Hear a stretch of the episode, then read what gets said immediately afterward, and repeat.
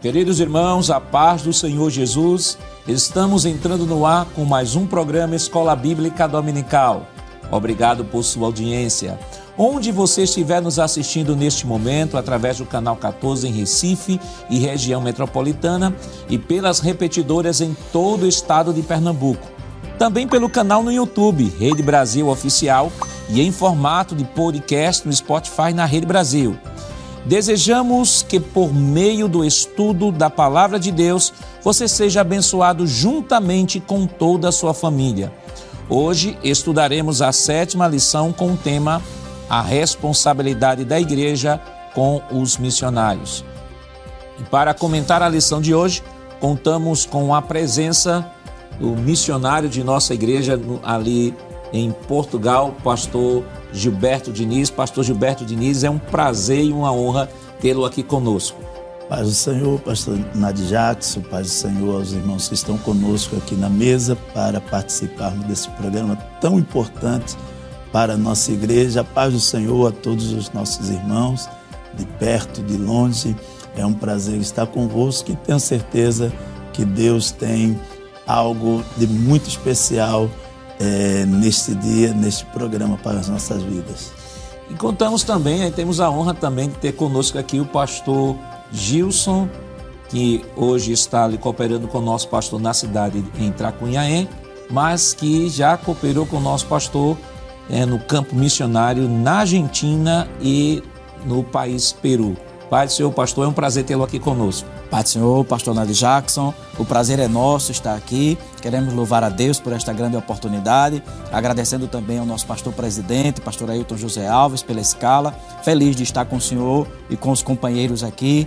Que Deus abençoe, em nome de Jesus. E também com o evangelista Alessandro Barreto, que é o secretário da Superintendência das Escolas. Pastor Alessandro. Pastor Nadir Jackson, paz do Senhor, um prazer. O envio de missionários ao campo requer planejamento e que o propósito da igreja é cuidar integralmente do missionário e sua família. Nesta lição, veremos que esse cuidado que abrange todas as esferas da vida do missionário no contexto cultural específico em que a missão será realizada. Elencaremos o desafio complexo da igreja que envia e a adaptação da família missionária a uma nova realidade transcultural. Pastor Gilberto, o senhor poderia ler, por favor, o texto áureo para nós dessa semana? Nosso texto áureo está no livro de Gálatas, capítulo 6, versículo 10, que nos diz: Então, enquanto temos tempo, façamos o bem a todos, mas principalmente aos domésticos da fé. Pastor Gilson, o senhor poderia ler, por favor, a verdade prática desta semana? Sim, pastor Nath Jackson. A verdade prática diz: é papel da igreja responsabilizar-se integralmente com o cuidado de seus missionários. Evangelista Alessandro, quais os objetivos da lição desta semana? Pois não, pastor, são três objetivos. O primeiro, explicar o sistema de apoio da igreja aos missionários. Segundo, relatar o cuidado integral dos missionários.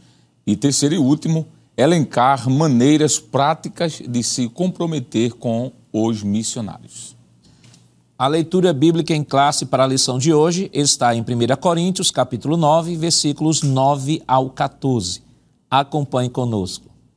Porque na lei de Moisés está escrito: Não atarás a boca ao boi que trilha o grão Porventura, tem Deus cuidado de bois? Ou não diz certamente por nós? Certamente que por nós está escrito: Porque o que lavra deve lavrar com esperança, e o que debulha deve debulhar com esperança de ser participante. Se nós vos semeamos as coisas espirituais, será muito que de vós recolhamos as carnais? Se outros participam deste poder sobre vós, por que não mais justamente nós? Mas nós não usamos deste direito. Antes, suportamos tudo, para não pormos impedimento algum ao Evangelho de Cristo. Não sabeis vós que os que administram o que é sagrado comem do que é do templo, e que os que de contínuo estão junto ao altar participam do altar? Assim ordenou também o Senhor aos que anunciam o Evangelho que vivam do Evangelho. Queridos irmãos, estamos iniciando o seu programa Escola Bíblica Dominical esta semana, estudando a sétima lição que tem como título A Responsabilidade da Igreja com os Missionários. Semana passada nós estivemos estudando a lição de número 6, que teve como título Orando, Contribuindo e Fazendo Missões. E na lição passada nós pudemos aprender sobre a importância de orar por missões como também pontuar a bênção da contribuição para missões e refletir a respeito da vocação missionária. A lição hoje ela vai estar tratando sobre a responsabilidade da igreja com os missionários e queremos desde já destacar que a lição 7, a lição 8 e a lição 9, nós estaremos tratando diretamente sobre a pessoa do missionário. Aqui a lição desta semana falando sobre a responsabilidade da igreja. A finalidade desta lição é trazer essa conscientização à igreja, de um modo geral, sobre esse papel ah, na realização de missões. Semana passada nós aprendemos né, sobre orar, contribuir e também realizar. E hoje nós estamos trabalhando sobre a responsabilidade que cabe à igreja no que diz respeito ao envio de seus missionários. E nada melhor do que falar sobre missionário, do que termos aqui dois missionários, um que está no campo missionário, pastor Gilberto Diniz, e o outro pastor que está hoje no, na cidade de Tracunhaém, e que, pastor, nós estávamos comentando aqui em off, e há uma similaridade né, entre, entre o seu trabalho, o trabalho missionário que o senhor realiza, e o do pastor Gilson. Né? O pastor Gilson, ele foi enviado também para a Argentina, e da Argentina foi para o Peru. O senhor foi enviado para a Argentina e depois da Argentina o senhor foi enviado para Portugal, que hoje o senhor está lá cooperando com o nosso pastor. Então, pastor, essa lição fala sobre a responsabilidade da igreja com os missionários.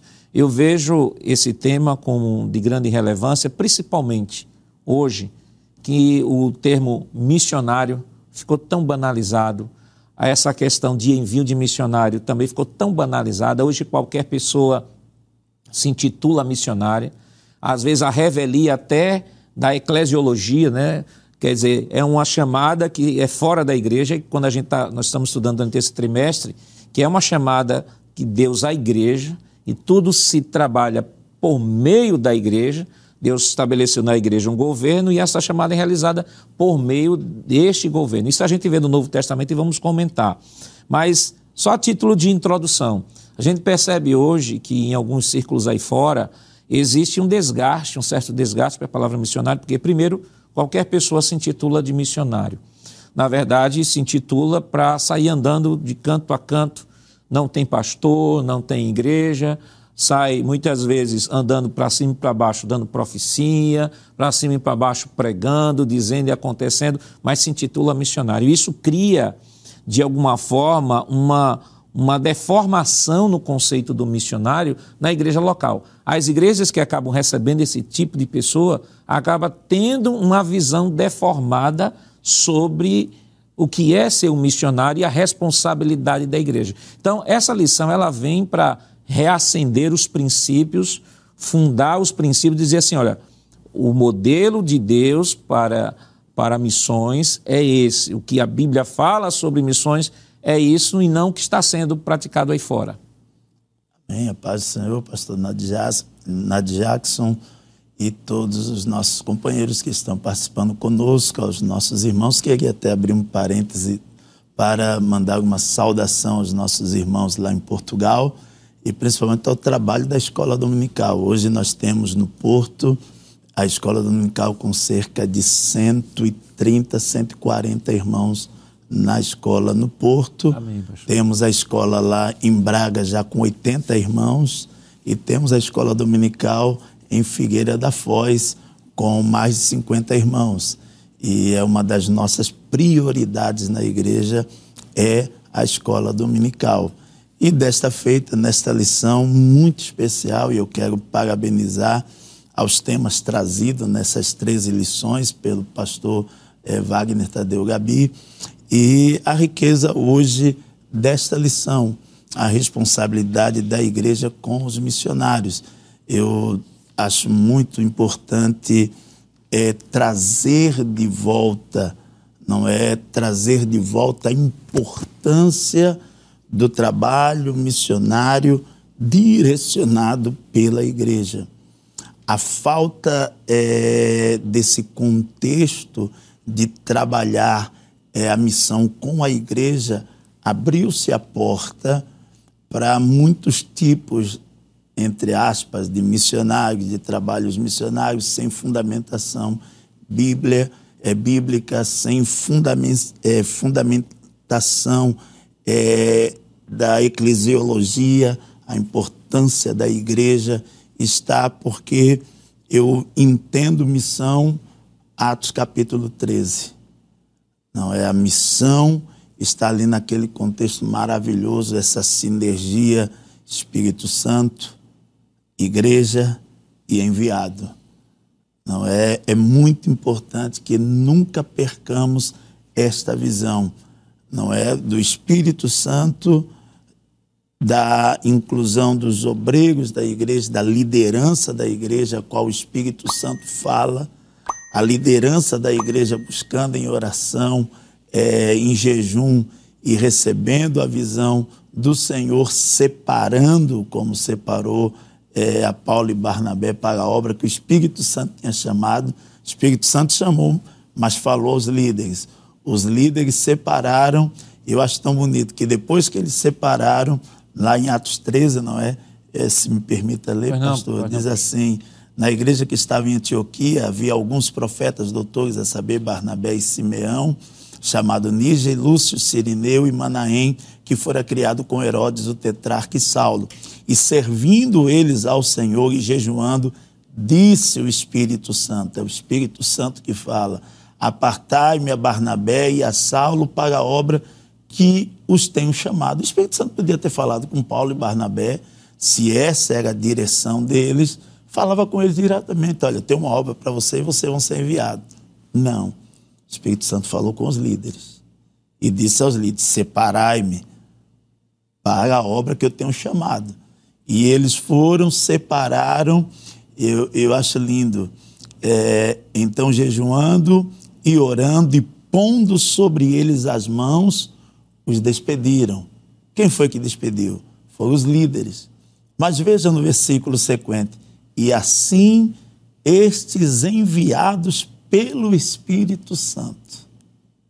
Veja que sinergia linda. O Espírito Santo fala aos líderes, os líderes falam para o chamado, o chamado recebe a bênção dos líderes, o Espírito Santo agora, eu vou com eles.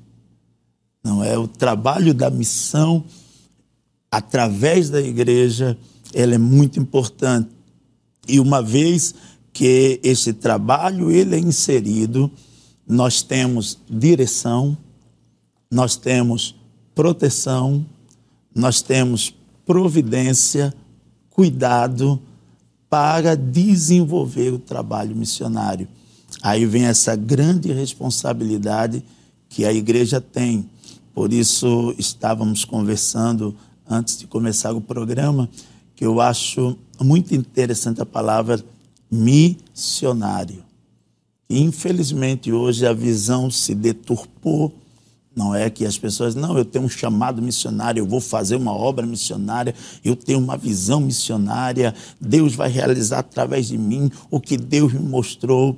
Veja que é tudo antropocêntrico, eu, eu que Deus e isso não é verdade. A palavra missionário vem aquele que foi chamado para cumprir uma missão. Eu, eu fui do quartel e os meus comandantes, eles nos davam missão a cumprir. E nós trabalhávamos para cumprir a missão que os comandantes nos, é, nos direcionaram. O missionário é isso eu fui separado pela igreja através do nosso pastor e ministério da igreja para cumprir uma missão da igreja e do pastor. E é nisso que me centro hoje. cumprir a missão. Não é o meu chamado, não é aquilo que eu desenhei, mas é aquilo que a igreja colocou para cumprir. Quando trabalhamos nesta visão, nessa sinergia, as coisas elas acontecem, elas fluem, porque o Espírito Santo assume a direção e vamos caminhando dentro dos seus passos, obedecendo a visão que Deus deu ao pastor e a igreja ela dá o suporte espiritual, material, dá o suporte, eu gosto de dizer, o suporte é, do carinho, da presença, do cuidado. Eu louvo a Deus, pastor Nad Jackson, pastores que estão conosco, de dizer isso com muita propriedade. Eu sou missionário de uma igreja que me cuida no espiritual, que me cuida no material, mas eu tenho uma igreja que me cuida no ministerial e eu tenho uma igreja que me cuida no cuidado, na presença. Toda semana, não estou dizendo isso é, sem ser verdade, toda semana temos uma mensagem do nosso pastor. Amém. Toda semana procura saber como estamos e isso nos dá tranquilidade para cumprir o chamado. Amém. Pastor Gilson, o pastor Gilberto trouxe aqui uma, uma coisa que achei interessante, é mostrar de que essa, a, o conceito de missionário não pode ser dissociado da visão de igreja, porque o conceito que eu tenho de igreja vai influenciar como eu enxergo missões. Né? O pastor citou aqui aquelas pessoas que às vezes se intitulam né, de missionários, é porque acabam dissociando esse conceito de missionário do conceito de igreja. Conceito de igreja. Aí são dois conceitos que, que coexistem para a definição do missionário, que é o conceito da igreja, conceito da eclesiologia, e nós temos também a pneumatologia, que é a direção do Espírito Santo em enviar estes missionários aonde o Espírito Santo quer enviar. Então, há pessoas que, primeiro, deturpa o conceito de igreja, a dizer assim, não, eu sou igreja. Primeiro é isso, que nós não, individualmente não somos igreja, individualmente somos membros da igreja, mas nós não somos individualmente igreja, somos membros da igreja. E o segundo fato é, por exemplo, é a pneumatologia. Aí alguns colocam pneumatologia, esclece eclesiologia e colocam pneumatologia lá em evidência, dizendo assim, não, é o que o Espírito Santo colocar. É, quer dizer, o Espírito Santo pode vir por fora da eclesiologia, da eclésia da igreja que ele fundou, que Jesus fundou e deu a missão para a execução disso aí. Aí eles, não, o Espírito Santo falou comigo e agora eu posso ir fazer essa obra, a revelia da igreja, a revelia da, da, da direção da liderança da igreja, porque agora é, nós estamos na era do Espírito Santo. E em nome desse a era do Espírito Santo, a gente já, já viu todo mundo vê aí diversos absurdos que se tem feito. Tem gente que está saindo de um país para outro só para plantar, fazer plantações. Tem um que está saindo de um país para outro só para fazer obra social. A igreja realizar obra social, sim, mas não é essa a missão da igreja primária. A missão da igreja é levar o evangelho. Então, pastor, isso a falta dessa compreensão bíblica que foi bem exposta aqui pelo pastor Gilberto Diniz, influencia diretamente no conceito que se tem de missão e missionário, e, consequentemente, uma igreja que não tem essa compreensão, ela não pode estar dentro do, daquilo que Deus tensionou que fosse a, a, o suporte da igreja, digo, que fosse, a, a, servisse de base para que a igreja enviasse os missionários. Verdade, pastor. É, o senhor comentando, pastor Gilberto comentou muito bem, o padrão divino para a igreja, o estabelecimento de todo, toda a doutrina, está na Bíblia.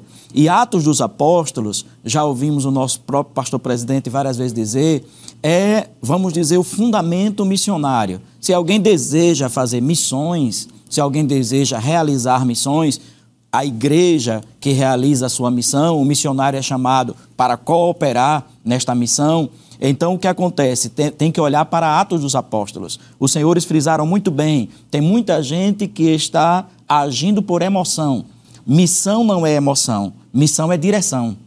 Missão, vou repetir, não é emoção, é direção. E a direção de Deus vem por meio da igreja e da liderança estabelecida, como foi lido pelo pastor Gilberto. A igreja estava ali em Antioquia, interessante é como Deus trabalhou, não é? é, os servos de Deus servindo ao Senhor, a palavra ali no original significa dizer que eles estavam ministrando ao Senhor. Era um momento de louvor, adoração. O culto era teocêntrico, tendo Deus no centro. Estavam adorando a Deus, servindo a Deus. Neste ambiente de Deus no centro, de Deus no comando, de Deus na frente, então o Espírito Santo vem e fala com a liderança da igreja. Isso, isso é fundamental. Ninguém pode autodenominar-se missionário à revalia de, da igreja e da sua liderança, senão está agindo por emoção e não por direção. Quando é por direção, acontece o que os senhores falaram. Deus vai confirmando, Deus vai abençoando, a obra vai sendo feita, a missão que foi dada vai sendo cumprida e a igreja ela tem a responsabilidade pelos seus missionários, como é o título da nossa lição. Evangelista Alessandro, é, que eu acho interessante é que essas pessoas que pensam equivocadamente sobre missões, geralmente, equivocadamente, utilizam o apóstolo Paulo como exemplo. Diz assim: não, Paulo recebeu a visão, Paulo é o apóstolo fora da curva, hum. Paulo fazia segundo o Espírito lhe orientava, portanto que ele dizia: fui chamado por Deus, minha chamada é de Deus, minha chamada não é dos homens porque acabam aproveitando essa sua prática para promover a exegese, né? ler o uhum. texto a partir daquilo que eles praticam. Só que a Bíblia ela não mostra, ela não vai nesse caminho. Uhum. Não mostra Paulo como um autônomo, não mostra Paulo como um insubmisso, tampouco mostra Paulo como aquele que recebeu uma visão do Espírito Santo e a revelia da eclesiologia ele pudesse cumprir esse propósito. Sem sombra de dúvida, pastor. É, quando nós encontramos o relato da conversão de Paulo em Atos capítulo número 9, nós vamos ver ali já estabelecido um chamado missionário. E isso foi o próprio Jesus quem falou.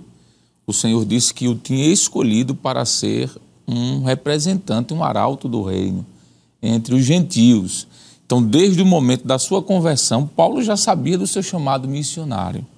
Só que quando nós olhamos para Gálatas, logo no início desse livro, nós vamos ver que Paulo, o próprio Paulo relata que esperou um tempo para que isso acontecesse.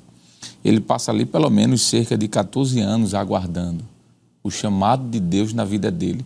De Atos 9 a Atos 13, onde acontece o que o nobre pastor Gilberto Diniz comentou e foi reforçado pelo pastor Gils, é, percorrem aí 14 anos aproximadamente. Porque quando a gente olha para a Bíblia, do capítulo 9 da conversão para o capítulo 3, a gente pensa que foi de um dia para o outro, mas não foi bem assim.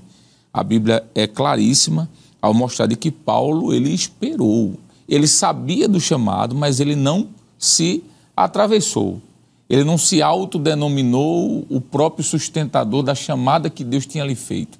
Ele aguardou. E isso é um princípio, pastor, que precisa ser relembrado de que a missão, como foi dita aqui, ela é feita, o chamado ele é realizado por Deus através do Espírito Santo. O texto que foi lido aqui é muito claríssimo. O Espírito Santo escolhe, direciona a liderança da igreja para que através da liderança seja enviado. Mas há um percurso de tempo, há um reconhecimento da própria igreja. Eu entendo que nesses anos que Paulo esteve aguardando, vamos assim dizer, não é? Aqueles que estavam ao seu lado entenderam a chamada missionária na vida de Paulo. Tanto é que na igreja de Antioquia, quando eles são separados, quando eles são enviados, Barnabé e Paulo, a gente vai ver a igreja de alguma forma festejando, agradecendo a Deus pelo cumprimento daquilo que estava sendo feito na igreja. Então, pastor, infelizmente, é, essa, vamos assim dizer, metodologia que tem sido aplicada em alguns ambientes não é? de um, um missionário se autoproclamar, um determinado membro da igreja se autodeterminar missionário e por si só se autoenviar, deixa eu usar essa expressão aqui, foge dos padrões bíblicos, não é? É, é óbvio que no ministério de Jesus, antes da igreja ser, é, é a igreja tenha sido fundada por Cristo ali diante de Cesareia, ela é fundada ali, mas a, ela nasce, o pastor Antônio Gilberto acho que fala sobre isso.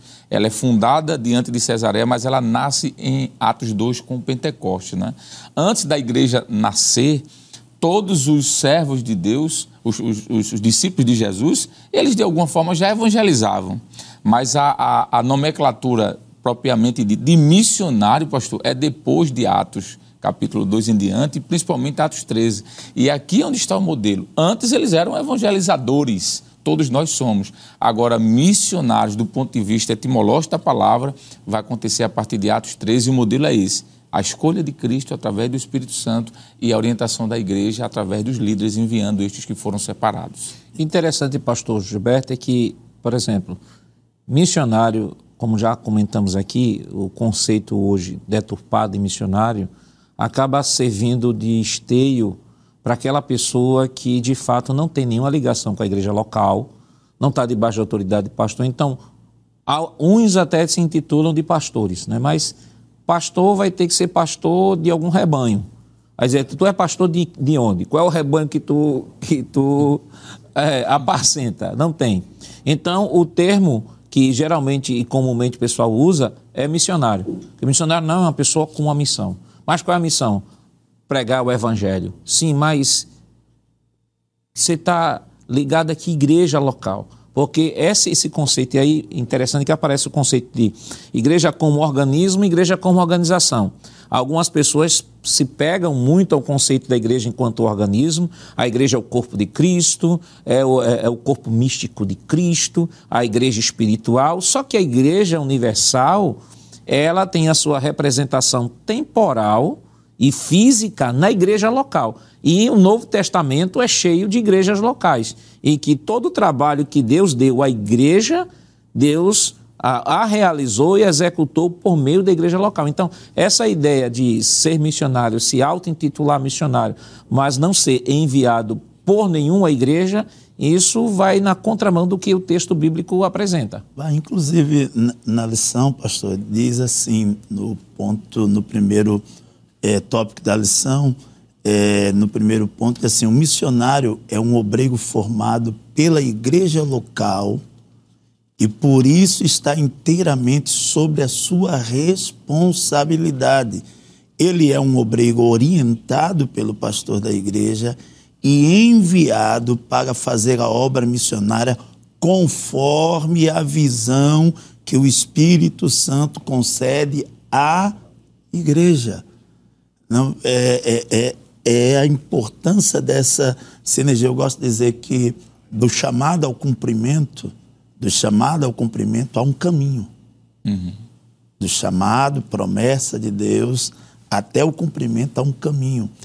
E o lindo da formação do missionário está nesse caminho, que ele vai ser tra é, trabalhado na igreja local, ele vai ser modelado, ele vai absorver a visão da igreja, é, as doutrinas, seus costumes, o que é a igreja. Então, ele vai ser trabalhado é, quando você não participa de uma igreja, quando você não está debaixo de uma liderança quando você não tem uma formação ministerial, você pode até ir.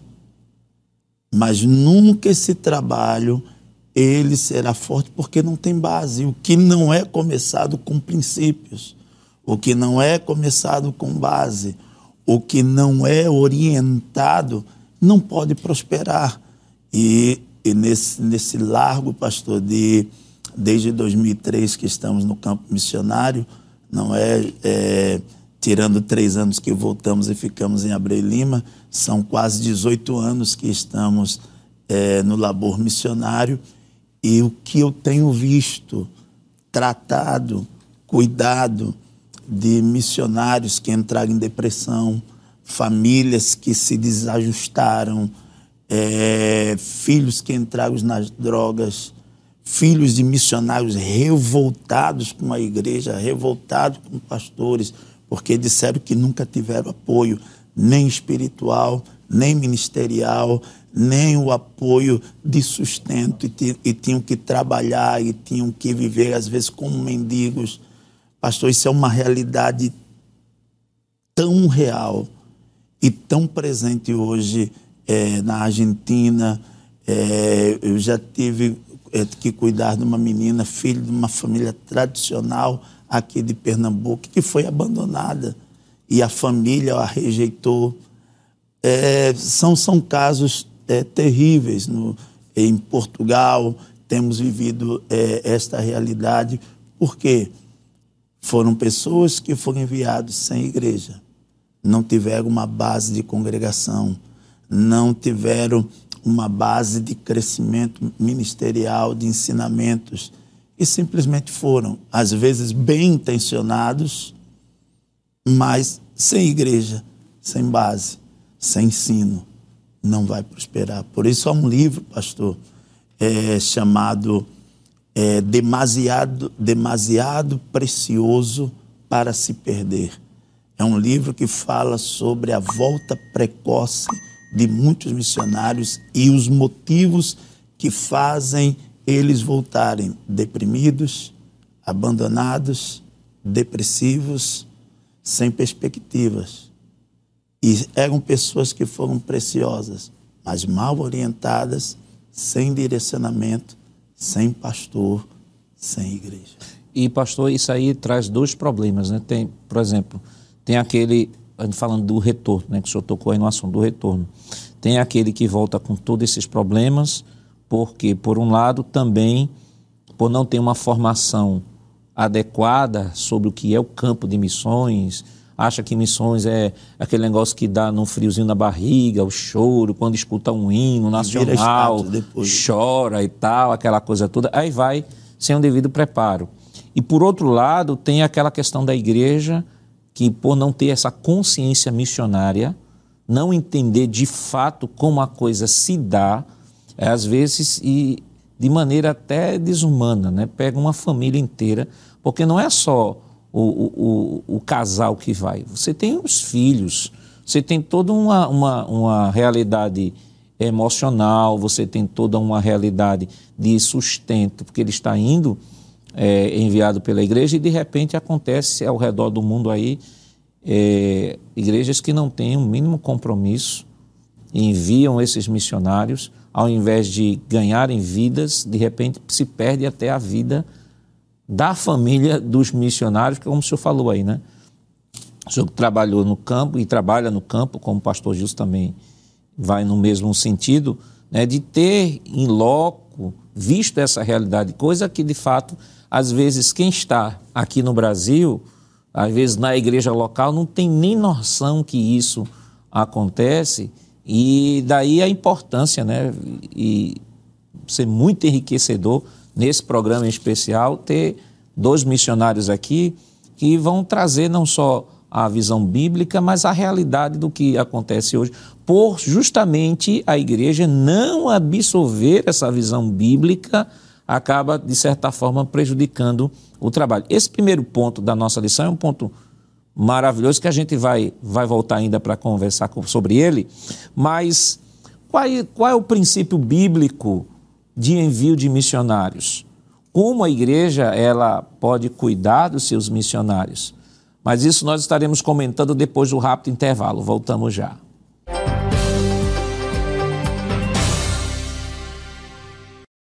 Queridos irmãos, estamos de volta em seu programa Escola Bíblica Dominical, esta semana estudando a sétima lição que tem como título A Responsabilidade da Igreja com os Missionários. E no bloco anterior nós trouxemos aqui uma introdução né, à nossa lição, comentamos um pouco sobre a definição bíblica de missionário e vamos chamar agora o primeiro tópico de nossa lição, a igreja e o sistema de apoio aos missionários. Pastor Gilberto, o senhor falou no bloco anterior, é, no primeiro tópico, subtópico do primeiro tópico da lição, né, que este, a responsabilidade da igreja, mostrou que ah, o pastor Wagner Gabi, aqui na lição, ele diz que a igreja é, deve se conscientizar biblicamente de que o missionário é um obreiro formado pela igreja local e por isso está, in, está inteiramente sob sua responsabilidade e importância e aí, à luz daquele texto até que o senhor falou aqui do, de Atos 13, né? E servindo eles ao Senhor. Né? Quer dizer, eles eram conhecidos pela igreja local e trabalhavam na igreja local. que às vezes aparecem pessoas né, que dizem assim: Olha, Deus me revelou, Deus me apareceu em sonho. Aí chega lá ao, ao pastor da igreja e diz assim: Olha, Deus me enviou, me revelou uma chamada missionária. E aí a igreja tem que me enviar. Só que aqui a gente percebe que foi o próprio Deus, o próprio Espírito Santo que falou a liderança da igreja, né? Claro, Paulo, todo mundo, como o evangelista tratou aqui, Paulo, há 14 anos, já sabia que tinha uma chamada missionária, teve um encontro lá em Atos 9, uhum. já tinha consciência disso. No início, o texto de Atos 9 mostra que ele começou a pregar e de repente começa, Deus começou a abençoar. Só que os judeus queriam matá-lo, os gregos queriam matá-lo, a igreja não acreditava nele. O texto de Atos 9 diz isso. Aí, aí Barnabé vai apresentá-los à, à igreja, ao a liderança da igreja, só que a situação estava muito crítica para ele e ele é enviado novamente para Tarso. E aí, quando o texto que o senhor citou mostra ali, mostra ali a igreja antes, no capítulo 11, a igreja desenvolvendo ali Antioquia, e aí Barnabé se lembra de Saulo e vai buscar Saulo, e Saulo está lá na igreja local é, trabalhando e servindo. E ali o Espírito Santo fala a liderança da igreja né? separai a minha, Barnabé e a Saulo. Inclusive, o próprio Paulo, lá em, em lá em é, Gálatas capítulo 2, Gálatas capítulo 2, versículo, é, versículos 9 e 10, Paulo diz o seguinte, é, 9 e 10 é o seguinte, e quando reconheceram a graça que me foi dada, Entenda-se a graça que me foi dada, o dom, a chamada que me foi dada. Tiago, Cefas e João, que eram reputados colunas, estenderam a mim a Barnabé a mão direita da comunhão, a fim de que fôssemos para os gentios e eles fossem para a circuncisão. Versículo 10. Somente recomendaram que nos lembrássemos dos pobres, o que também me esforcei por fazer. Então, veja, Paulo deixa claro aqui, pastor, de que quando a liderança da igreja reconheceu a graça que me foi dada, mas quando, como foi que a igreja reconheceu? Porque Paulo estava lá trabalhando na igreja local. Paulo trabalhando e a liderança observando, eu disse: aquele rapaz ali, vamos criar aqui uma, um, um cenário, né? Aquele rapaz ali, acho que ele tem uma chamada. Como, mas olha, tem uma chamada que Deus falou, sim, mas o Espírito ainda não falou a liderança. E Paulo estava lá trabalhando, Paulo estava trabalhando, a igreja local conhecia o nível de amadurecimento daquele, daquele obreiro, sabia, todo mundo conhecia ele, não é como alguns é. que aparecem aí, caem de paraquedas por aí, todo mundo conhecia ele, e até que Deus, pelo Espírito, através do Espírito Santo, disse, disse à liderança da igreja, separai a minha Barnabé, e ele reconhece, tanto que reconhece diz: olha, quando Deus revelou a eles, Deus revelou a eles, nós fomos separados, fomos separados, eles nos deram uma missão e recomendações. Aí o que é que ele diz? O que eu me esforcei por fazer, ou seja, eu estou debaixo da missão que Deus deu à igreja, essa igreja Deus estabeleceu uma liderança e na visão da liderança que Deus deu à igreja, o trabalho de missões é realizado. É, eu, eu acho lindo, o senhor citou, a questão de Barnabé. Não é, é a importância que nesta formação, não é porque o missionário ele tem a formação, por isso que temos os três chamados, vinde a mim, que é o chamado da conversão, aprendei de mim, que é esse período de aprendizado, os 14 anos que Paulo aprendeu do Senhor, aprendeu dos seus líderes, não, até o id. Até o id, pregai, tem o vinde e tem o aprendei. E aí a importância de ter um Barnabé. Não é de ter alguém que invista, alguém que cuide, alguém. É, ele recebeu o chamado já ministerial à destra dos apóstolos, mas antes dos apóstolos teve Barnabé. Eu, eu me lembro de um diácono que nós tínhamos em Olinda, é, irmão Luciano, e também o, o presbítero Antônio Clementino. Desde muito jovem, eles dois investiam muito é, na gente, na minha vida, e uma vez é, criticaram é, o diácono Luciano dissesse assim para ele: O senhor já gosta de andar com menino, né? mas já gosta, que eu era muito novo, 17, 18 anos, e ele me levava para os cultos. E ele disse: Eu ando com menino homem, não é com homem menino. É. Tem muito homem menino, mas eu ando com menino homem. E deixo o menino homem debaixo daqui das minhas asas. Que eu vou cuidando, vou apertando, vou. Então, Barnabé foi isso. Não é? Foi é, estiaio, não é que Paulo teve. E é tão bonito que se nós observarmos é, os primeiros textos que fala de Barnabé e Paulo, mas depois que Paulo e Barnabé é enviado, a gente vai ver os contextos que fala dos dois, é Paulo e Barnabé. Né? Era sempre Barnabé e Paulo. E depois que ele foi formado, enviado, Deus estabelece o chamado na vida de Paulo e já cita depois Paulo e Barnabé. É, é, é lindo isso, desta formação, desse cuidado, para que o missionário chegue ao ponto que Deus determina para poder fazer o trabalho missionário. É, Pastor Gilson, é, esse subtópico 1 é um subtópico que sintetiza, eu posso dizer que sintetiza todo o princípio é, de missões dado à igreja e a responsabilidade da igreja. É, no subtópico 2, ele diz assim: o sistema de apoio e a, obra, e a obra de fé. Diz assim: todo trabalho missionário é uma obra de fé, do começo ao fim. Então, qualquer qualquer que seja o sistema de apoio, os missionários devem confiar em Deus e depender da fidelidade do seu povo. Sem fé, oração e sacrifício, a obra missionária falhará. Assim, tanto os missionários quanto os que os sustentam devem ser pessoas de fé à medida que obedecem o mandado de Jesus. Mas é interessante, eu achei interessante a forma como o pastor Gabi colocou, que no primeiro subtópico ele falou sobre a responsabilidade. Ele falou sobre a formação do obreiro, o obreiro tem que ter formação local, ele deve ser enviado pela igreja, a igreja que sustenta. E no, nesse subtópico 2 ele vai falar sobre o sistema de apoio à obra de fé, diz assim: tanto aquele que vai, que já está com todo o suporte da igreja aqui, ele deve ter fé no trabalho que vai ser desenvolvido, porque é um trabalho chamado, como também aqueles que pelo suporte que tem, que tem dado, aí a gente volta à, à lição passada. Deve continuar orando, deve continuar contribuindo e deve continuar dando todo o apoio àquele missionário que está no campo. Porque, como já foi é, até comentado aqui em off, né, existem situações quando a igreja não compreende essa visão, tem aquelas situações que envolve envio de pessoas para o campo e quando envia para o campo, diz assim, olha, vocês fica aí por conta de vocês, e aqui a gente vai ficar orando, a chamada não é de vocês? Então, a fé é de vocês. Isso, na verdade, é um equívoco doutrinário, teológico, sem precedente com relação ao que é, de fato, a teologia bíblica de missões. Verdade, pastor.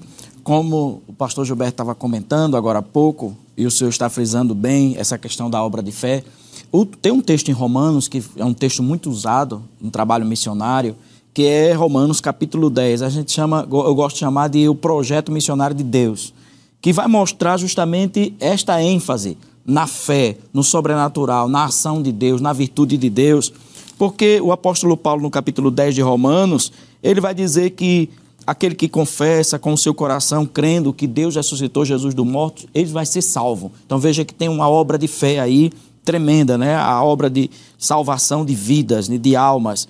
Com o coração se crê, com a boca se faz confissão, e vai dizer tudo isso. Mas vai dizer assim no versículo 14: Como invocarão em quem não creram?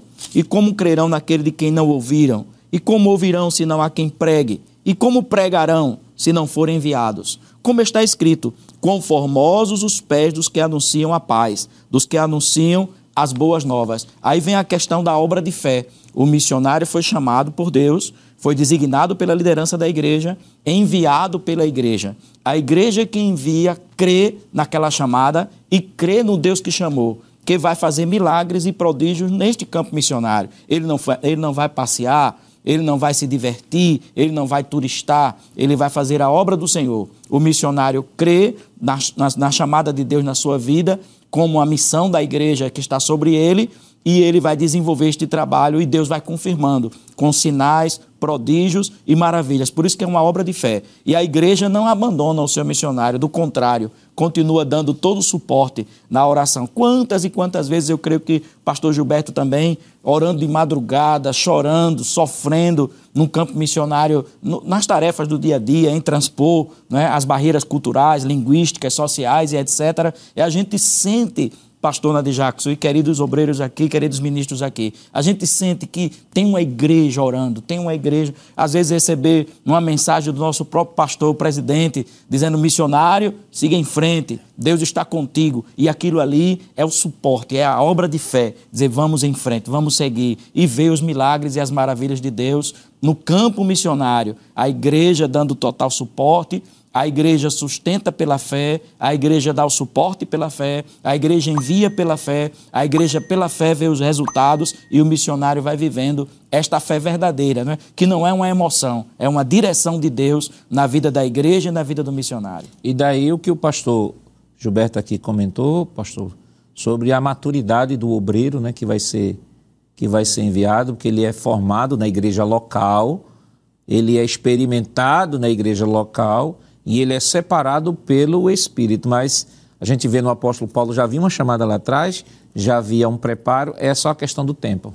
É, e eu, eu queria só acrescentar, porque a gente vive também da experiência da prática, não é? Perfeito. E eu, eu tenho um exemplo agora na pandemia. Né? Tivemos esse tempo de pandemia que foi terrível e economicamente para as igrejas foram terríveis. A gente sabe que toda a renda é, de todas as igrejas, inclusive a nossa, não é caiu 40, 50. Mas eu achei, eu achei interessante quando o pastor escreveu para nós e disse: Olha, meus, meus filhos, está tudo difícil. A pandemia fechou as igrejas, fechou, e a renda da igreja caiu. Todos nós sentimos esse momento. e disse: Mas Jesus não vai permitir que a gente corte nada do trabalho missionário. Amém. Eu não vou permitir. Nosso pastor presidente, pastor Ailton, ele nos escreveu e disse que é, o sustento missionário, o que mandamos para vocês fazer o trabalho, ele seja cortado. Há, há, muitas igrejas que ajudam, dão suporte também ao nosso pastor para o envio é, do sustento, e muitas dessas igrejas sofreram, mas a igreja em Pernambuco abraçou e atravessamos esse período de pandemia e a igreja não nos abandonou. A igreja esteve ali pre presente. Muitos trabalhos missionários na Europa fecharam, muitas igrejas fecharam. Na Europa, às vezes, conversávamos com os vendedores de livros é, da Casa Publicadoras, eles disseram, pastor, cerca de 60% dos trabalhos missionários fecharam. E eu quero dizer uma coisa aos irmãos: o período da pandemia, pastores, foi o melhor tempo da igreja economicamente em Portugal. Amém. Isso é milagre. Eu me lembrei, Isso é fé. Eu me lembrei de uma frase que atribui a William Carey, que diz assim: faça grandes coisas para Deus e espere de Deus grandes coisas. É, evangelista Alessandro, é, finalizando aqui esse tópico, ele vai falar sobre objetivo de missões. Ele disse: é bom lembrar que o objetivo de missões é que Cristo seja conhecido e adorado em todo lugar. Aqueles que fazem um trabalho missionário de, man de maneira que honre a Cristo terão todas as suas necessidades supridas. Então, a gente percebe aqui, até a partir do próprio texto de nossa lição, no 1 Coríntios 9, 9 a 14, Paulo mostra ali a importância da igreja na contribuição, no sustento dos seus missionários, e é justamente por conta desse suporte que a igreja dá aos seus missionários, como o pastor aqui já uhum. testificou, nos pastores, isso permite com que o trabalho seja feito e aí cumprir o propósito, com o objetivo de missões, fazer tudo para a glória de Deus. Porque, na verdade, por exemplo, quando um casal ele é enviado, e como já foi dito aqui, a igreja não dá o suporte, você tem a, a desestruturação da família, uhum. você tem por parte da comunidade que deveria ser alcançada a murmuração, né? porque vai dizer assim: esses estrangeiros vieram para aqui, vieram para aqui em nome de Deus e agora estão de casa em casa, estão atrás de sustento e tal. Por quê? Porque a igreja os abandonou. Então, nada melhor do que uhum. um chá de 1 Coríntios, capítulo 9, versículos 9 a 14, para fortalecer aqueles que ainda que esqueceram, né? Que esse princípio é o princípio que não tem como negociar, é um princípio bíblico. Sem sombra de dúvida, pastor, a própria Escritura diz que digno é o trabalhador do seu sustento. Inclusive, esse texto que Paulo utiliza aqui no capítulo 9 de 1 Coríntios, ele utiliza até a paráfrase né, de um animal, por exemplo, que trabalha, ele não pode ser, é, é, ele não pode ser impedido de ter o necessário para a sua subsistência, né? o alimento, por exemplo. A mesma coisa é na obra missionária.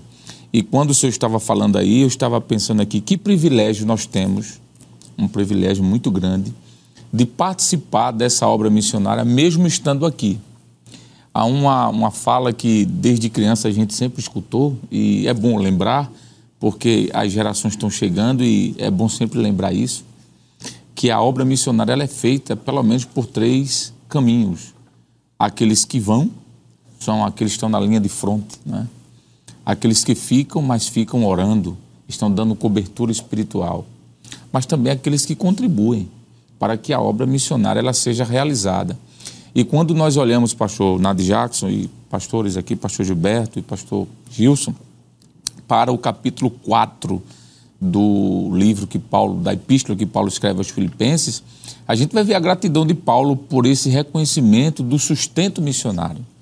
Ele, por exemplo, no versículo de número 15, ele diz assim: E bem sabeis também, ó Filipenses, que no princípio do evangelho, quando parti da Macedônia, nenhuma igreja comunicou comigo a respeito a dar e a receber, senão somente vocês. E ele continua, porque também uma e outra vez me mandaste, olha aqui um princípio aqui, do investimento missionário, do sustento missionário, me mandaste o necessário a Tessalônica. Não que procure dádivas, mas procure o fruto que cresça para a vossa conta.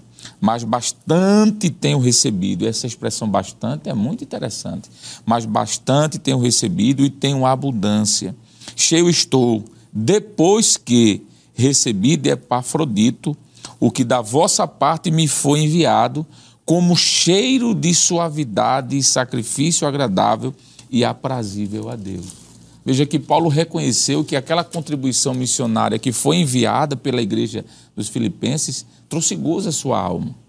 No início, no versículo número 10, ele conta um pouquinho de algumas dificuldades do testemunho dele, quando ele diz: Ora, muito me regozijei no Senhor por finalmente reviver a vossa lembrança de mim, pois já vos tinha lembrado, mas não tinhas tido oportunidade. Não digo isso como que por necessidade, porque já aprendi a contentar-me com o que tenho. E aí ele vai relatando que passou por momentos de dificuldade, mas naquele momento, pastor, a igreja de dos, aos filipenses entendeu de que Paulo era um representante daquela igreja e por isso mandou o necessário. E é, é muito bonito, porque veja o que, é que ele diz no versículo 19. O meu Deus, porém, segundo as suas riquezas, suprirá todas as vossas necessidades em glória por Cristo. O, o versículo, o Sim, versículo senhor, 17, não é? Paulo ele fala sobre ele recebe, mas ele disse, mas através de receber eu vou abençoar vocês, né? É, é não que procure idade, mas procure fruto que aumente a vossa glória conta. A Exatamente. Você está me abençoando, Isso. mas Deus vai abençoar a sua glória conta. Glória a Deus. Exatamente. É, é, é, é, lindo, né? E aí, pastor, vou usar uma expressão que o senhor utilizou no primeiro é, bloco, quando o senhor falou da sinergia, desse trabalho duplo, né? A igreja investindo no missionário, o missionário do outro lado lá tendo alegria, porque ele é uma pessoa com sentimentos, com necessidades. Um missionário adoece. Os filhos do missionário precisam de um suporte, a esposa do missionário, o próprio missionário também. Então, quando esse sustento chega, pastor, quando porque o objetivo de missões é ganhar vidas para Jesus, tudo bem. Mas para que o missionário ganhe vidas, é preciso haver um investimento. Então, quando esse investimento, as vidas são alcançadas, o missionário traz esse relatório e diz: Vocês me abençoaram, agora recebam também a bênção de Deus. E o versículo 19, pastor, concluindo aí a sua, com a sua fala, diz do, do, da, da satisfação, desculpe-me, da alegria de Paulo e da certeza de que aquele investimento missionário teria um retorno. Paulo disse: Vocês investiram, estou aqui na linha de frente, mas se preparem, porque Deus vai dar de volta a vocês também.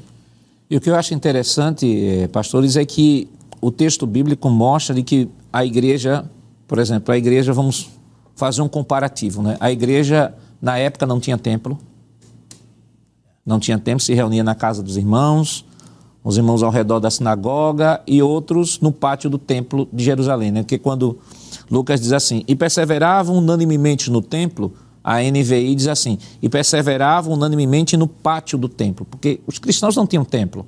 Né? Veja, a igreja não tinha templo, os cristãos, a, a, a igreja, a, o cristianismo era uma religião ilícita, era uma religião que não podia ser praticada, os irmãos estavam sendo perseguidos, mas já haviam princípios administrativos eclesiásticos que funcionavam na igreja, porque há pessoas que dizem assim: não, a igreja nunca foi organização, a igreja sempre foi organismo, é o corpo de Cristo. Mas a gente vê, ao contrário desse pensamento, de que já havia um princípio, sim, princípio de organização na igreja. E aí a gente percebe, por exemplo, o evangelista citou aqui o texto de é, Filipenses, no capítulo 4, onde a igreja, Paulo a, agradece ali a igreja aos filipenses, que quando Paulo estava em Tessalônica, a igreja de Filipenses disse: Eu não vou deixar meu pastor passando necessidade, não. Porque Paulo em Tessalônica, Paulo estava trabalhando de dia e de noite. Aí como é que Paulo ia escrever epístola? A primeira epístola, a segunda epístola. Como é que Paulo ia pregar o evangelho se ele estava trabalhando de dia e de noite? Aí a igreja de Filipenses, não, eu vamos, vamos ajudar Paulo. E um outro texto também que nós temos aqui é, é 2 Coríntios, capítulo 11, capítulo 11, que esse texto é bem elucidativo, né? capítulo 11, versículo 9, versículo 8 e 9 diz assim, Tirei de outras igrejas recebendo salário para poder servir a vocês. E estando entre vocês, ao passar privações, não me fiz pesado a ninguém, pois os irmãos, quando vieram da Macedônia, supriram o que me faltava. Em tudo me guardei e me guardarei de ser pesado a vocês. E aí vale destacar que os irmãos da Macedônia, Paulo diz na própria epístola aos Coríntios, no capítulo 8, 2 Coríntios 8, Paulo diz que eles eram os pobres dos pobres. O que eu acho interessante aqui é que, mesmo sendo pobre dos pobres, mas eles contribuíram. Aqui no capítulo 8, eles estão contribuindo para ajudar os irmãos que estão passando fome na Judéia. Veja o que é que Paulo nos diz aqui em 2 Coríntios, capítulo 8, versículo 1 em diante, ele diz assim: Também, irmãos, queremos que estejam informados a respeito da graça de Deus que me foi, que foi concedida às igrejas da Macedônia. Porque no meio de muita tribulação, manifestaram abundância de alegria e a profunda pobreza deles. Veja que Paulo diz: a profunda pobreza deles transbordou em grande riqueza de generosidade. Porque posso testemunhar que, na medida de suas posses e mesmo acima delas, eles contribuíram de forma voluntária pedindo-nos com insistência. Veja, a igreja era pobre, os irmãos eram pobres, mas souberam que os irmãos da Judéia estavam passando fome. Aí disse: Não, Paulo, a gente quer ajudar. E Paulo disse: Não, mas vocês estão nessa condição. Paulo disse: Não, não precisa não. Não, Paulo disse: Eles insistiram, eu quero ajudar. Não existe um pão que não possa ser partido para outro. Aí Paulo continua dizendo: pedindo-nos com insistência a graça de participarem dessa assistência aos santos. E não somente fizeram como nós esperávamos, mas, pela vontade de Deus, deram a si mesmos, primeiro ao Senhor, depois a nós. O que é que Paulo disse? Antes mesmo deles darem o que eles fisicamente seria a sua contribuição, Paulo diz: a contribuição deles é muito mais muito maior do que o que eles deram aos irmãos foi a vida deles. E isso, pastor, quando a gente vê, olha para a obra de missões, a gente não vê apenas a doação da família ao Senhor, Porque, embora que a igreja esteja dando um suporte, mas a família está sendo, está se doando ao Senhor. A igreja que envia está se doando ao Senhor. E aí é o princípio, como já foi falado aqui, a fé. A fé da igreja que envia, a fé dos que são enviados no cumprimento da missão. E há, há um fato corroborando isso, porque as pessoas às vezes pensam que é, a igreja ela dá o sustento necessário para que possamos viver, cuidar da nossa família dentro do que é justo. E louvo a Deus porque na nossa igreja eu conto da experiência que vivemos. Perfeito, pastor. Não é?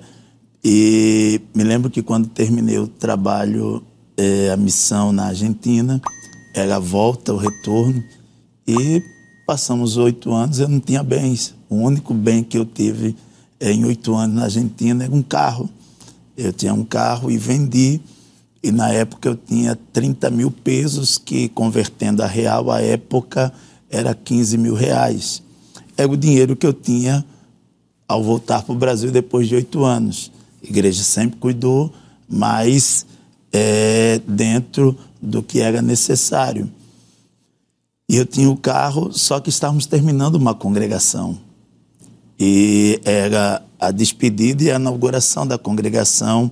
É, pastor Gilson foi lá em, é, lá em Santa Fé e eu chamei minha esposa desse Laodicea. Aí vai vir um pastor, a gente precisa terminar, só que a gente não tem recurso para terminar. E eu disse, eu senti, ela disse, senti o quê? Eu disse, ô Laodicea, a gente vendeu esse carro. Eu senti de Deus de dar 20 mil dos 30 mil para a gente terminar a igreja. A nossa oferta. Nós temos sido abençoados. Ela olhou para mim e disse: Mas a gente só tem esse dinheiro para voltar para o Brasil. A gente precisa comprar coisas quando chega lá, que a igreja dá a casa, dá, mas dá o necessário. Tem as nossas coisas e eu disse, mas você sentiu? Senti. Então faço o que Deus mandou. E dos 30 mil eu tirei 20 mil e terminamos o templo. E fiquei com 10 mil, que seria 5 mil reais, foi o que eu voltei da Argentina. E, claro, voltei, tem as nossas preocupações, eu ia para Abreu Lima, tinha que ter um carro e não tinha condição de comprar um carro, pois eu vendi e gastei. E mais fizemos e fiz com muita alegria. Deus conhece nosso coração. E quando voltamos, falamos com o pastor, estive na sala dele, ele conversou comigo e falou do trabalho que íamos efetuar em Abreu Lima. E ao terminar, ele me despediu, apertei a mão dele e saí. Quando eu fui sair na porta, Gilberto, vem aqui, eu ia esquecendo. Aí eu voltei, o pastor Ailton abriu a gaveta e disse: Olha, eu mandei comprar um carro para você. Glória a Deus. É, tome e me deu um carro que era o dobro do valor do, do que eu dei para a igreja. Não é? E minha esposa olhou para mim e eu olhei para ela e o pastor disse: que foi? E a gente se alegrou em Deus Glória ali. A, a, gente se alegrou em Deus e disse: é o cuidado de Deus, pastor. É. Cuidado de Deus conosco, cuidado de Deus através do Senhor conosco. Então é, é o trabalho missionário, é isso. Quando o nosso coração e foi o que o Senhor disse, não é? Antes eles deu a si mesmo. É. Não é o trabalho missionário, é o dar-se. Sem isso não há missão. E é o texto, é o texto que o evangelista leu, né, de Filipenses 4, né? Que é, que é a promessa, né? Que tem gente que pega assim, pastor, e, e o, Deus cumprirá. Né? Vamos, vamos ler o texto para não não citar fora, que é importante, né? É, citar o texto da maneira como está expresso é a promessa, né? Paulo, capítulo 4, versículo 18, diz assim: Recebi tudo e tenho até de sobra. Estou suprido desde que Epafrodito me entregou o que vocês me mandaram, que é uma oferta, é aquele princípio aqui, ó, a oferta de aroma suave. Paulo diz assim: você, a gente sabe que o que foi que a igreja mandou para ele? A igreja mandou é, agasalho, a igreja mandou alimento, pode ter mandado valor financeiro, mas Paulo diz: para vocês foi isso. Mas isso que vocês fizeram para Deus subiu, olha, como uma oferta, uma oferta suave. Aí vem a promessa: e o meu Deus, segundo a riqueza em glória, há de suprir em Cristo Jesus tudo aquilo que vocês precisam. Então, pastor, isso mostra que esta promessa é para uma igreja que de, deliberadamente abre a mão para contribuir com missões. E aí o que o pastor falou aqui, né? O pastor diz assim: senti de Deus, eu fiz aquela contribuição. Quando retornei, sem comunicar nada, Deus usou o pastor e me deu o dobro daquilo que fiz. Aí cumpriu-se literalmente é. o texto de Filipenses. É verdade, pastor. O interessante é que é, é, a epístola, a carta aos Filipenses, foi escrita, tem, é uma, uma, carta muito profunda, né? Mas o, o objetivo dela é esse agradecimento aqui. E a gente vai ver algo que toca ao missionário, algo que toca à igreja no texto, no contexto lido, como o senhor bem frisou a importância do contexto, né? Tem dois versículos aqui que chamam a atenção de todo mundo. É esse, o 19 né, é, o mesmo Deus suprirá a vossa necessidade. Todo mundo quer este versículo. É. E o outro que todo mundo quer é o versículo 13. Posso todas as coisas naquele que me fortalece. É, é. Sem observar o contexto. O que o apóstolo, o missionário, o apóstolo Paulo estava dizendo era: eu posso suportar tudo, porque Deus me fortalece. Quando você vê o contexto.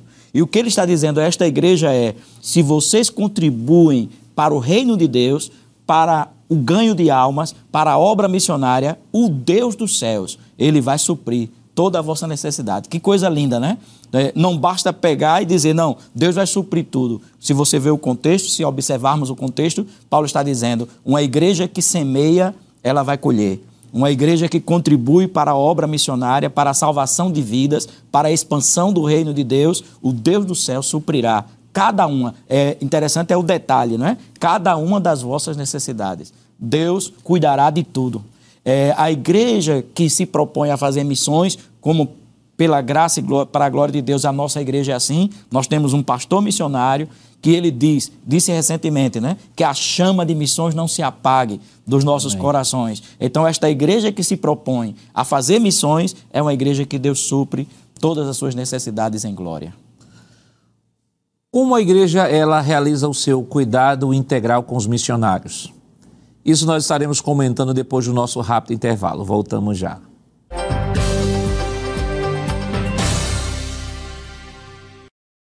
Queridos irmãos, estamos de volta para o último bloco de seu programa Escola Bíblica Dominical, esta semana estudando a sétima lição, que tem como título A Responsabilidade da Igreja com os Missionários. É, no bloco anterior, nós comentávamos ali o primeiro tópico de nossa lição e nos, é, nos detivemos mais neste tópico, dada a grande a relevância na compreensão da lição como um todo. Vamos agora chamar o segundo tópico de nossa lição, é o cuidado integral dos missionários. O cuidado integral em uma agenda quanto à volta dos missionários.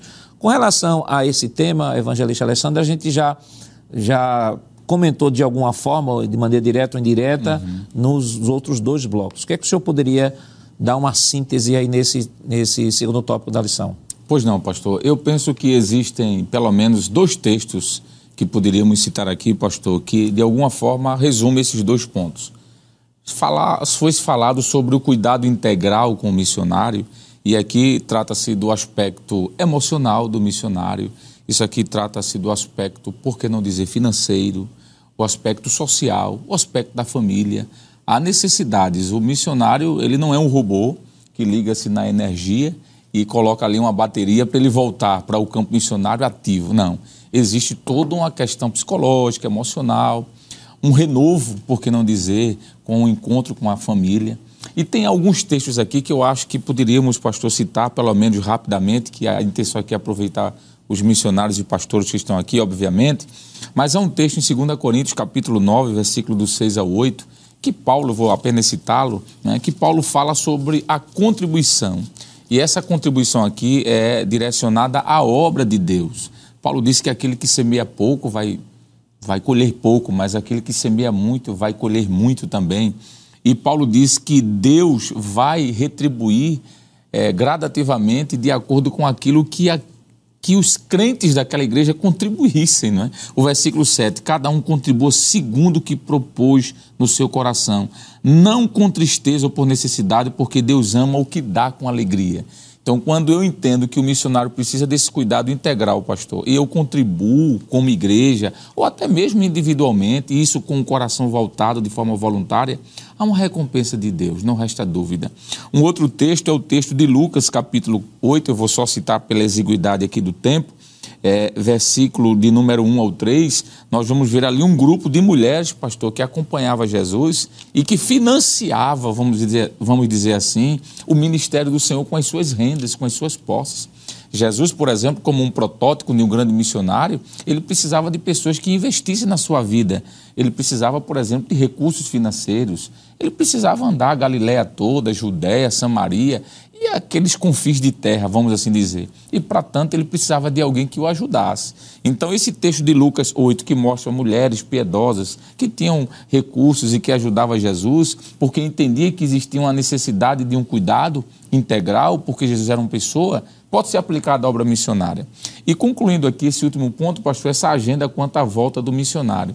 É, em off aqui estávamos conversando e o pastor Gilberto é, compartilhou algo que é notório de toda igreja. É, todas as vezes nas EBOs, na Escola Bíblica de Obreiros aqui, nosso pastor sempre proporciona os missionários retornarem.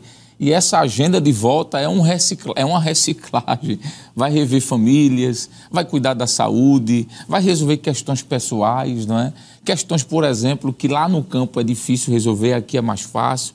Então, pastor, eu penso que esse cuidado integral, o próprio texto já diz integral, porque é o físico, é o espiritual, é o emocional. É muito importante. E nós louvamos a Deus porque estamos em uma igreja que tem essa visão, pastor, do cuidado completo com os nobres missionários.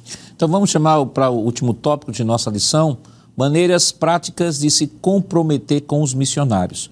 Comunicar as necessidades, doar para suprir necessidades, orar e jejuar pela causa. Pastor, nesse tópico aqui nós temos, vamos intitular assim, a manutenção não só financeira, manutenção não só de oração, mas a manutenção também da conscientização de, desse trabalho, desse trabalho que é de grande importância na igreja, que é o, que é o trabalho missionário. O que é que a gente pode comentar rapidamente? É, é interessante a, a importância da igreja que envia missionários de divulgar, não é criar no próprio seio da igreja, não é esse contexto quem foi enviado, quem está no campo, o que se está fazendo.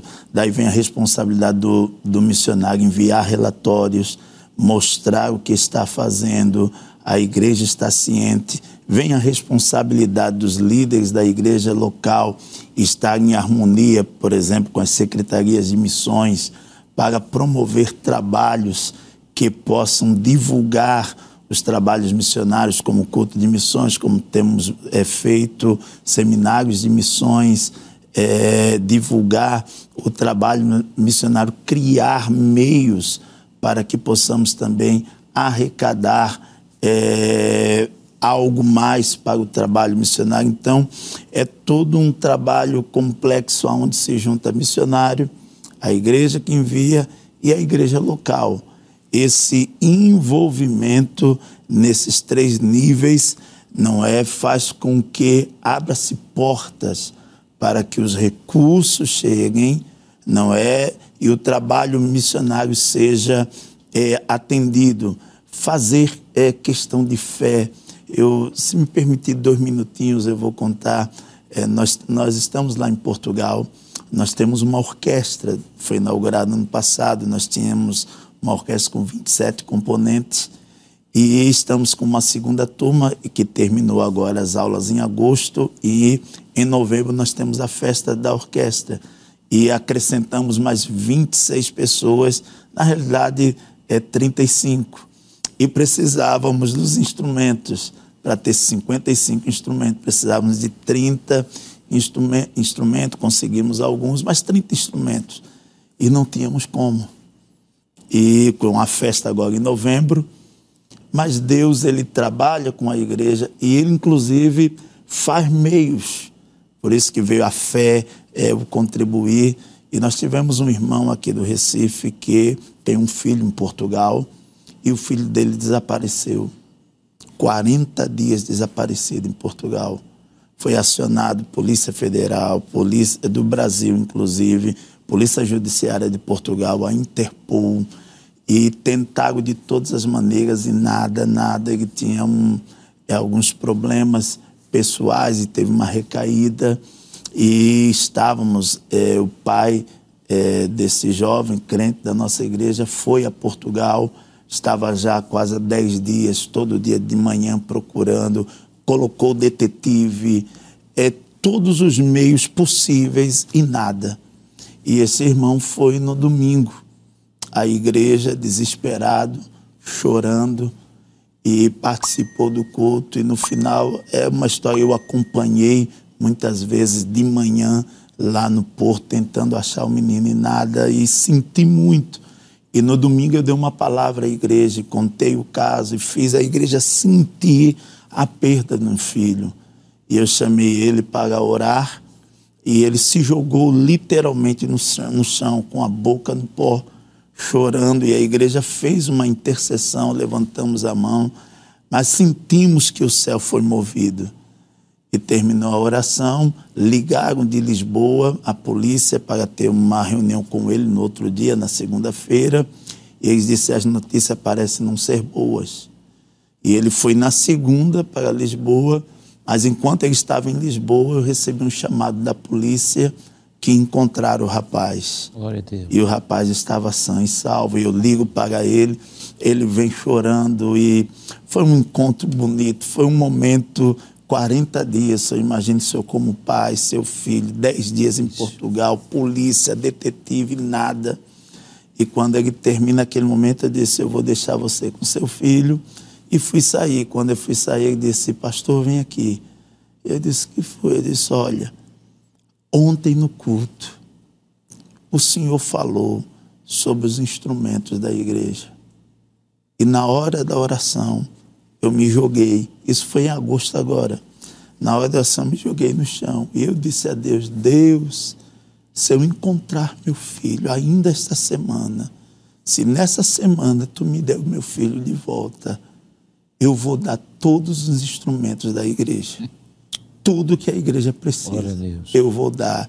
Glória. Pastor, Deus me respondeu já hoje. Amém. Eu disse, mas irmão, eu disse, eu, eu disse eu, quanto, mas é muito caro. Em real dá quase 70 mil reais. Não, ele disse, compre amanhã. Não é o senhor, não é ninguém, é meu negócio com Deus. Glória a Deus. Glória a Deus. E, pastor, nós compramos todos os instrumentos. Glória Deus aproveita o momento para abençoar seu filho. Deus aproveita o momento para abençoar a igreja. É missão. Pastor Gilson, nosso tempo está bem apertadinho mesmo, mas pegando aqui a fala do pastor, do pastor eh, Gilberto, viver na missão é viver um milagre todo dia. É verdade, pastor. É, o trabalho missionário é um trabalho de milagre. Se não for o sobrenatural de Deus, não é missão. Né? Como o pastor Gilberto contou esse relato, e a gente vai vivendo cada dia um milagre. Um gigante é derrubado, um Golias é derrubado cada dia, né? um leão é morto cada dia. E é bonito isso. É essa atmosfera de milagre na missão que a igreja vai vivenciando, a igreja local, a igreja que envia vai vivenciando, vai contribuindo, vai tendo fé e Deus vai glorificando o seu nome. É custoso, tem lágrimas, tem choro, tem sofrimento. Não é à toa que a Bíblia diz aquele que leva a preciosa semente andando e chorando. Não diz andando e sorrindo, diz andando e chorando, porque tem renúncia, sacrifício, lágrimas, mas também diz assim: vai voltar, não é? colhendo os seus molhos. É. Então vale a pena. Evangelista Alessandro, o que, é que a gente pode dizer ao professor que nos acompanha? Pastor, depois de uma experiência como essa, a gente fica até sem ter muitos recursos para dizer, mas último ponto: orar e jejuar pela causa da obra missionária. A igreja em Pernambuco é uma igreja que ama missões, que tem orado e jejuado. E o que eu diria é que nesse domingo, levantar a classe, pastor, como o senhor, como superintendente, sempre tem nos lembrado, a orar por missões, levantar um clamor específico, desculpe-me, pedindo a Deus que continue abençoando os missionários desta igreja. Pastor, em cinco segundos, é, o que é que o senhor pode é, aconselhar quem é o professor que está nos acompanhando neste momento para expor em sala de aula?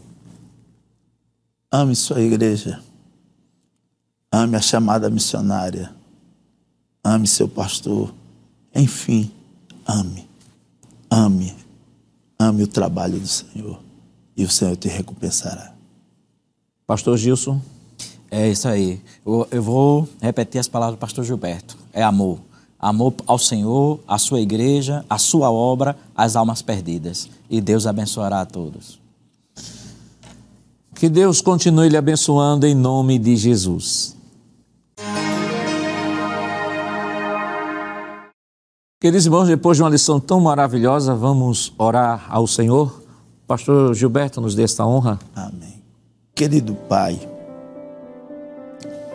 nós te louvamos e te agradecemos por estarmos aqui junto com teus filhos, com centenas, milhares de irmãos que estão a nos assistir neste momento.